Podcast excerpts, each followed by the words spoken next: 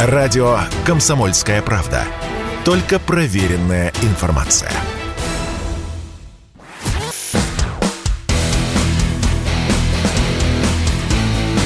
Программа с непримиримой позицией.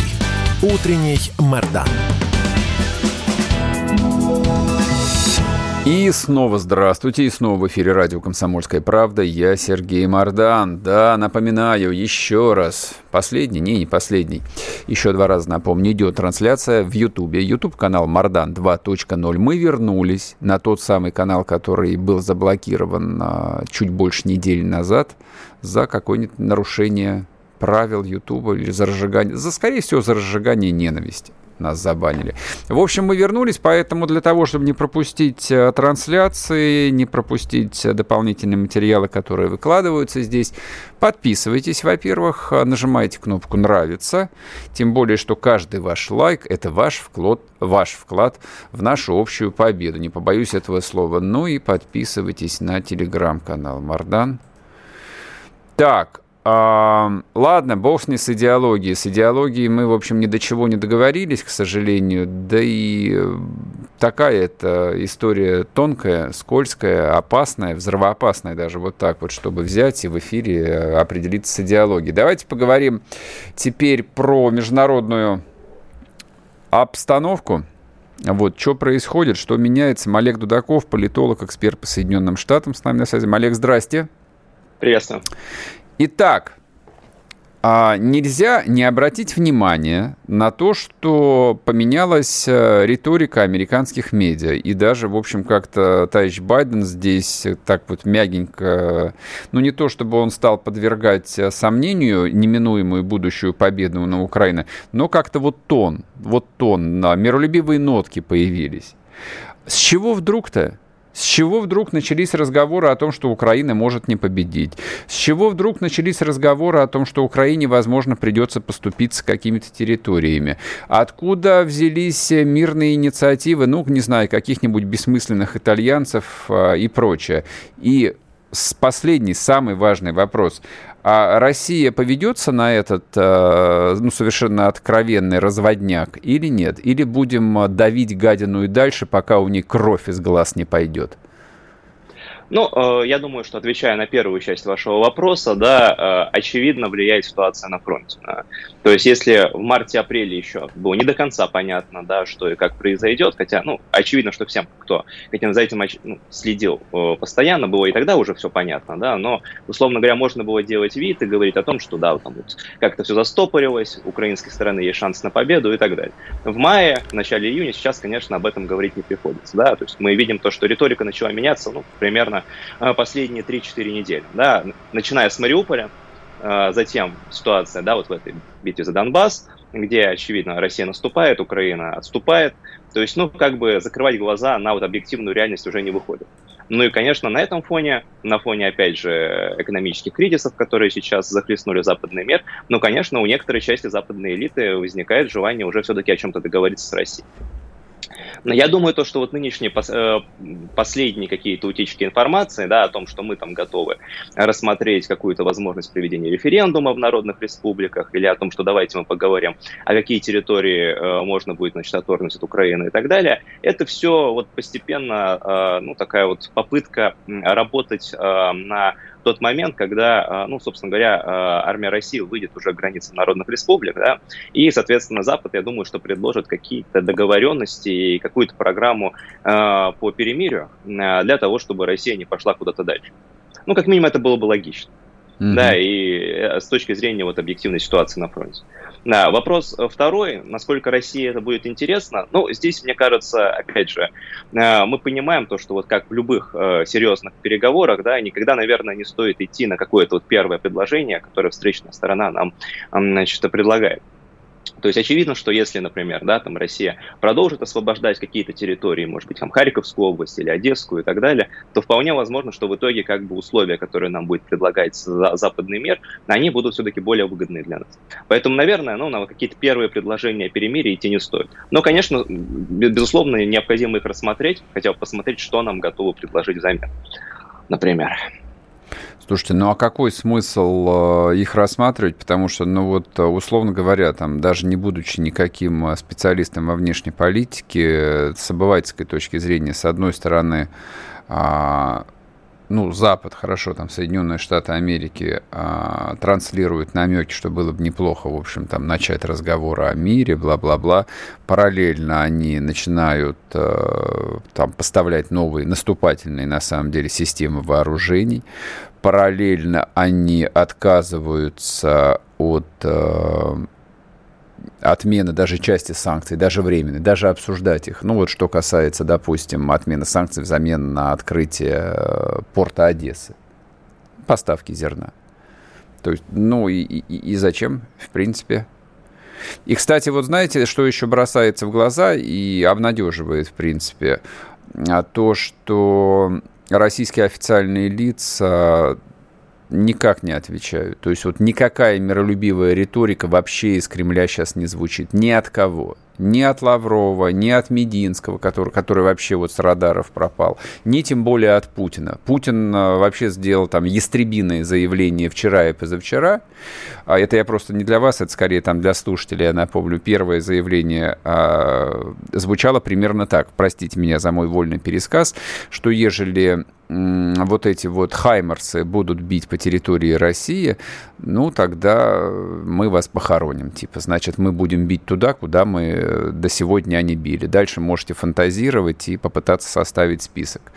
И второе заявление, вот что касается экономического а, блока, то здесь заявления Путина тоже совершенно непримиримые, что ежели вы хотите получить зерно, вам придется, в общем, наступить себе на горло. Или, опять-таки, продолжаю мысль, мы вас похороним. Вот это вот то, что прозвучало за последние три дня – ну, я думаю, то, что как бы все-таки есть понимание того, что сейчас, да, ни о каких переговорах речи быть не может, да, и, в общем-то, на это идти не стоит. Ну, вот, но когда, условно говоря, да, битва за Донбасс закончится, ну, что-то Запад нам предложит. Да, скорее всего, условия будут не очень интересные, не очень выгодные mm-hmm. для нас, да, но э, в любом случае это нужно будет рассматривать как-то, ну, знаете, в прогрессе. То есть, окей, да, потом что-то произойдет потом, может быть, да, там армия России будет продолжать наступление и так далее. Условия могут меняться, например, в лучшую сторону для нас. То есть здесь, ну, очевидно, что, скорее всего, время все-таки работает на Россию, а не против России. Потому что экономическая ситуация усугубляется э, в Европе, ну и в США в том числе. Да, а, ну, как бы Украина, там каких-то очевидных военных успехов нет и не предвидится. Поэтому здесь, ну, сложно себе представить ситуацию, то, чтобы вот э, Запад внезапно как-то начал ухудшать свои условия вот по мирным переговорам. Скорее нет, скорее наоборот, как бы условия будут становиться все лучше и лучше, чем э, дальше будет продвигаться вот, э, соответственно, российская армия. А вам кажется, что ставка вот сейчас делается именно прежде всего на экономическое противостояние с Западом, то есть э, вот кто, кто кого, так сказать, э, ну, даже ну, как, не знаю, минимум... пере, пере, переморгает, переморгает. Ну, да, да, да, абсолютно, да. А, кто, кто первый моргнет. Mm-hmm. Ну, во всяком случае, э, например, в Вашингтоне, э, ну, в общем-то, нынешнее противостояние с Россией рассматривается как война на истощение. То есть это, ну, буквально, действительно, конечно, экономическая война. Да, я думаю, что никто, ну, всерьез не рассматривает э, вот, э, высокую вероятность риска какого-то ядерного конфликта, хотя об этом все больше и больше говорится, да. Но речь все-таки идет о том, что, да, э, как, какая-то ситуация на Украине будет вот такая вот колеблющаяся, да, это будет прокси-война, квази-война, продолжающаяся между Россией и НАТО, но прямого столкновения, скорее всего, не будет. Ну, вот, соответственно, кто кого перетерпит, да, мы Россию или Россия нас. Но, э, учитывая вот нынешнюю не самую благополучную ситуацию, там, с топливным кризисом, с э, продовольственным кризисом, ну, вполне возможно, что, как минимум, э, западный избиратель, да, и в США, и в Европе, он, ну, первым моргнет, действительно, и уже начнет как-то, ну, довольно резко выражать свое недовольство тем, что происходит на этих самых рынках.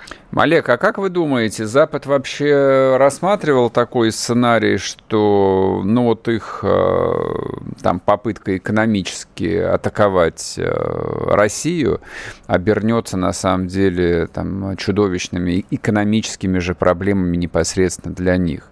То есть кто, вот, вот судя по реакциям, вообще этот сценарий там рассматривался кем-то? Слушайте, ну, э, я, опять же, могу сослаться на комментарии самого господина Байдена, например, американского президента, который еще в начале марта, когда свои первые-первые санкции вводил, он же прямо говорил о том, что, да, нам придется какую-то цену за санкции заплатить. То есть понимание было, да, того, что это ударит в том числе э, и по нам самим. А другое дело, что, я думаю, да, э, была надежда на то, что все-таки как бы российскую экономику это заденет, во-первых, сильнее, болезненнее. И быстрее, и наверное. И быстрее, конечно, да, и заставит Россию быстрее идти на какие-то переговоры. То есть э, в данном случае я думаю, что ожидалось, ну, что примерно за месяц-полтора это все закончится. Угу. Да, там российская экономика понесет очень значимые потери, соответственно, будет какой-то мирный процесс и так далее, и там уже можно будет сбить вот этот самый э, какой-то накал экономического кризиса. А с вашей точки зрения, а, ну не знаю, вот э, на основе данных, на основе, допустим, того, что уже сейчас пишут западные аналитики, а там, в общем, разные голоса, в том числе и все более скептические звучат, а насколько Россия готова к экономической эскалации? Ведь э, лето в тундре короткое, там всего три месяца, и опять э, задует пурга метель, придется топить свои холодные дома, вот, а газ известно, где добывается, вот, и угольные шахты так быстро не расконсервируешь. Как думаете, вот э, весь мир в труху, как сценарий, нет? Ну, слушайте, ну вот The Economist, по-моему, неделю назад писал о том, что значит, хитрые русские вот специально затягивают. Малек, тут я, да, да, давайте сейчас прервемся на одну минутку, сейчас вернемся после новостей, и вы сразу сможете ответить на мой вопрос. Малек Дудаков, с нами не уходите.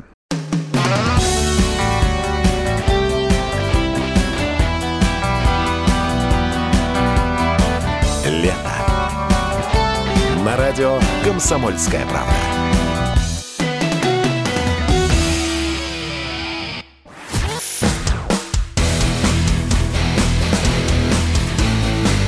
Программа с непримиримой позицией. Утренний Мордан. И снова здравствуйте, и снова в эфире радио «Комсомольская правда», а я Сергей Мордан. Мы разговариваем с Малеком Дудаковым, политологом, про новые сюжеты. Итак, будет весь мир в труху или нет? Ну, слушайте, я вот как раз начал говорить, да, о том, что The Economist, там, неделю назад писал, что хитрые русские хотят затянуть ситуацию до зимы, чтобы вот там потом, значит, поставить весь западный мир на колени, да, в условиях, понятно, недостатка энергоносителей, газа uh-huh. и так далее. Uh-huh. Ну, э, честно говоря, честно говоря, да, э, мне кажется, то, что все-таки, ну, какая-то подготовка к этому будет вестись, да, мы видим то, что пытаются нарастить там поставки из Алжира, из Катара, из Америки, кстати говоря, выросло довольно серьезно поставки жиженного газа, по-моему, на 12 или на 15 процентов ну, за первый квартал этого года, э, за второй квартал еще пока нет информации. Ну и так далее. То есть в любом случае, конечно, цены на топливо будут очень высокими. Действительно, там немалая часть европейцев окажется в этой самой топливной нищете, где придется, так сказать, экономить на отоплении, на, на поездках на автомобилях и так далее, да. То есть никто не говорит о том, что ситуация будет э, легкая, да, но я думаю, что какого-то прям вот совсем уж катастрофического сценария избежать удастся. Как минимум на одну зиму точно. Ну, это а не э, катастрофический сценарий. это что? Ну, вот с вашей точки зрения, там газ по 3-4 тысячи долларов за тысячу кубов, это разве не катастрофический сценарий? Я бы сказал, это очень кризисный сценарий. А, катастрофа это, ну, в общем-то, полное схлопывание европейской экономики. Нет, да, ну, как бы нет, но мы же люди э, серьезные, то есть зачем э, фантазировать, это же не э, компьютерная игра. То есть, ну вот, я почему как бы спрашиваю про цену? То есть вот подобная цена на природный газ, она делает эм, ну, скажем так, невозможным продолжение работы целых отраслей в Европе. Ну, смотрите, да, европейская экономика, она же в какой-то степени не, не очень рыночная, мы так назовем. Ну, мягко, да, и, мягко говоря, конечно. Мягко говоря, да, да, то есть она во, во, многом, во многом не рыночная, да, и поэтому возможности заливать эти самые отрасли деньгами, субсидиями и так далее у ЕЦБ остаются как бы, да, это еще. Ну, при такой инфляции это, в общем, согласитесь, мягко, мягко говоря, сомнительный тоже инструмент. Он, вы думаете, что он э, может и дальше работать? Ну, я думаю, что просто другого варианта-то нету, на самом деле, как бы, кроме как снова запускать печатный станок. Угу. Я, боюсь, я боюсь, по-другому не получится уже как-то спасать эти самые отрасли экономики. Ага. Ну, как минимум в долгосроке. Слушайте, а слушайте, вот простите, да. я перебиваю вас просто все время, но вот у меня просто сейчас э, такая историческая ассоциация возникла в памяти, то есть коварный Путин, э, он хочет Германию не звести до уровня Веймаровской республики с инфляцией в 300% в месяц, что чтобы немецкие женщины отдавались американским солдатам за кружку молока. А американским солдатам тоже нечего будет есть, им будут давать консервированные бобы с беконом. А у нас будет все в порядке. Как вам такой сценарий? Слушайте, я вот, знаете, сразу тоже вспоминаю там одну из каких-то речей Трампа в 2017 году, где Трамп э, пожаловался на то, что вот так можно прогуляться, например, по Манхэттену, и там вот очень много э, немецкого автопрома будет припарковано. Mm-hmm. А вот у него есть мечта, что можно было прогуляться, знаете, по центру Берлина, и там был бы только американский автопром.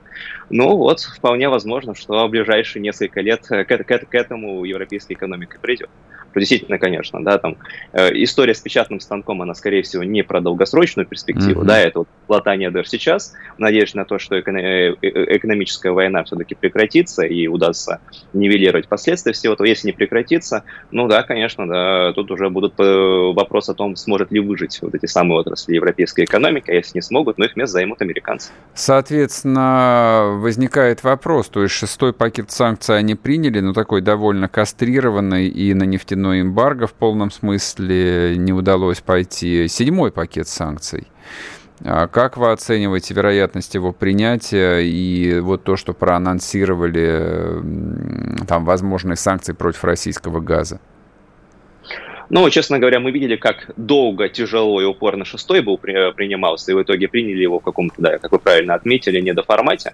Но мы понимаем то, что седьмой пакет санкций, которые будут по газу, ну, честно говоря, во-первых, мне сейчас не очень верится то, что его удастся принять. Uh-huh. А если удастся, он, скорее всего, будет совсем уж такой, знаете, несерьезный. То есть это, опять же, будут, будет история про то, что давайте мы будем отказываться от российского газа там до 1935 года, э, будем, выдвинем программу того, как мы постепенно из года в год будем сокращать, значит, его покупку покупки, плюс там множество стран получится всякие разные исключения и так далее. То есть это будет, если его примут, это будет больше история, знаете, про вот какие-то такие, э, ми, ми, ну, это медийная будет в первую очередь история, да, в том, что вот видите, мы продолжаем противостоять России, mm-hmm. нежели нечто реальное, то, что мы вот в этом году уже э, полностью откажемся от энергоносителей из России, что всем абсолютно понятно, что это невозможно для Европы на текущий момент. Понял. Спасибо большое. Политолог Спасибо. Олег Дудаков был с нами, эксперт по США. Мы говорим не только о США, мы говорим, естественно, о всей э, западной э, экономической, политической системе. Но понятно, что политика определяется из Вашингтона. И я чем э, дальше вот смотрю на эту ситуацию, тем э, больше у меня возникает ощущение, что Запад, конечно, был э, не готов к тому, что все пойдет по такому непримиримому сценарию. То есть вот очень важно понимать, что говоря об уровнях эскалации, ну, обычному обывателю в глаза бросаются, конечно, вот эти вот поставки «Хаймерсов», каких-нибудь ракет «Гарпун», а, боевые действия там, на границе Херсонской и Николаевской областей, битва за Донбасс и так далее, и так далее, и так далее. Но на самом деле, вот с точки зрения мировой политики, вообще с точки зрения большой политики, самая кровавая, самая масштабная, самая судьбоносная битва и война – она раскручивается, ну, немножечко вот э, в другой реальности, в другом измерении. И у меня просто полное ощущение, что тут как-то Кремль идет на такие шаги, которых 30 лет от Кремля никто даже близко не видел и не ожидал и ни в каких сценариях это не рассматривалось. И никого не должно обманывать э, ну, и сдержанная риторика, которую там тот же Путин использует в своих выступлениях. Ну вот любой, кто много лет следит за тем, что Владимир Владимирович говорит, улавливает нюансы. И там улавливают нюансы. Я почему говорю о том, что Путин последние три дня прямо угрожает их похоронить? Используются те формулировки, которым Путин вообще никогда не прибегал. А если посмотреть вглубь, что за этими формулировками кроется, то кроется совершенно неприкрытая угроза, ну, как минимум для всей Южной Европы. Зерновой кризис, о котором они верещат, как резаные сейчас, этот зерновой кризис, а, он совсем не в том, что блокирован порт Одессы. Нет, конечно, это не более чем один из а, пазликов в этой картине – Зерновой кризис, да, он рукотворный. Да, они сами его инициировали. А наши им ответили, сказали, ну окей, если вы хотите по-взрослому, ну тогда не обижайтесь. И дернули стоп-кран под названием А. Удобрения. Ну, сначала азотные, потом калийные, а потом запрет зернового экспорта.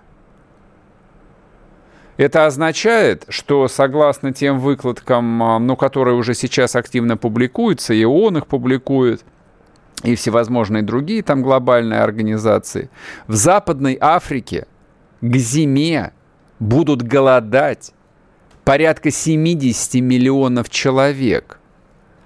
Это цифра, а, которую рассматривают как потенциальных новых беженцев. То есть, условно говоря, людям до такой степени будет нечего есть, что они отправятся туда, где можно, ну, хоть как-то найти пропитание.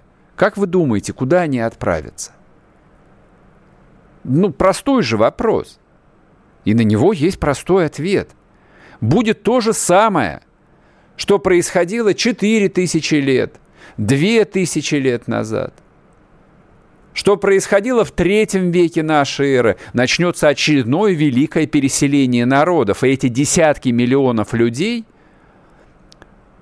будут из Восточной, Северной Африки двигаться в сторону Средиземного моря, внутреннего Европейского моря, колыбели европейской цивилизации. И там, на всяких ржавых шаландах, на плотах, они поплывут в сторону Сицилии, Италии, Испании, которая тоже не сдается и тоже объявила о том, что они будут поставлять тяжелое вооружение украинской армии. Ну окей, хорошо, давайте. Давайте, дорогие испанцы, конечно, поставляйте свои старые леопарды. Тоже без защиты, правда, но ничего страшного. Вот, а мы посмотрим, что вы будете делать с этими 10 миллионами беженцев, которые будут высаживаться на пляже Коста-Дорадо и Коста-Бравы. Посмотрим. Недолго осталось. Всего-то, в общем, до Нового года продержаться. Вот такой вот сюжет мировой войны. Так что его определяют не калибр пушек и не количество снарядов, которые сейчас обрушиваются на голову украинских солдат. Они вообще тут не более чем статисты. На сегодня, пожалуй, все, друзья мои. Услышимся с вами завтра. Соответственно, подписывайтесь на телеграм-канал Мардан. Там мы с вами остаемся. Завтра в то же самое время на радио «Комсомольская правда». Слушайте радио «Комсомольская правда». Пока. Чтобы получать еще больше информации и эксклюзивных материалов, присоединяйтесь к радио «Комсомольская правда» в соцсетях – в отечественных социальных сетях. Смотрите новые выпуски на Рутьюбе, читайте телеграм-канал, добавляйтесь в друзья ВКонтакте, подписывайтесь, смотрите и слушайте. Радио «Комсомольская правда». Самая оперативная и проверенная информация в эфире и соцсетях.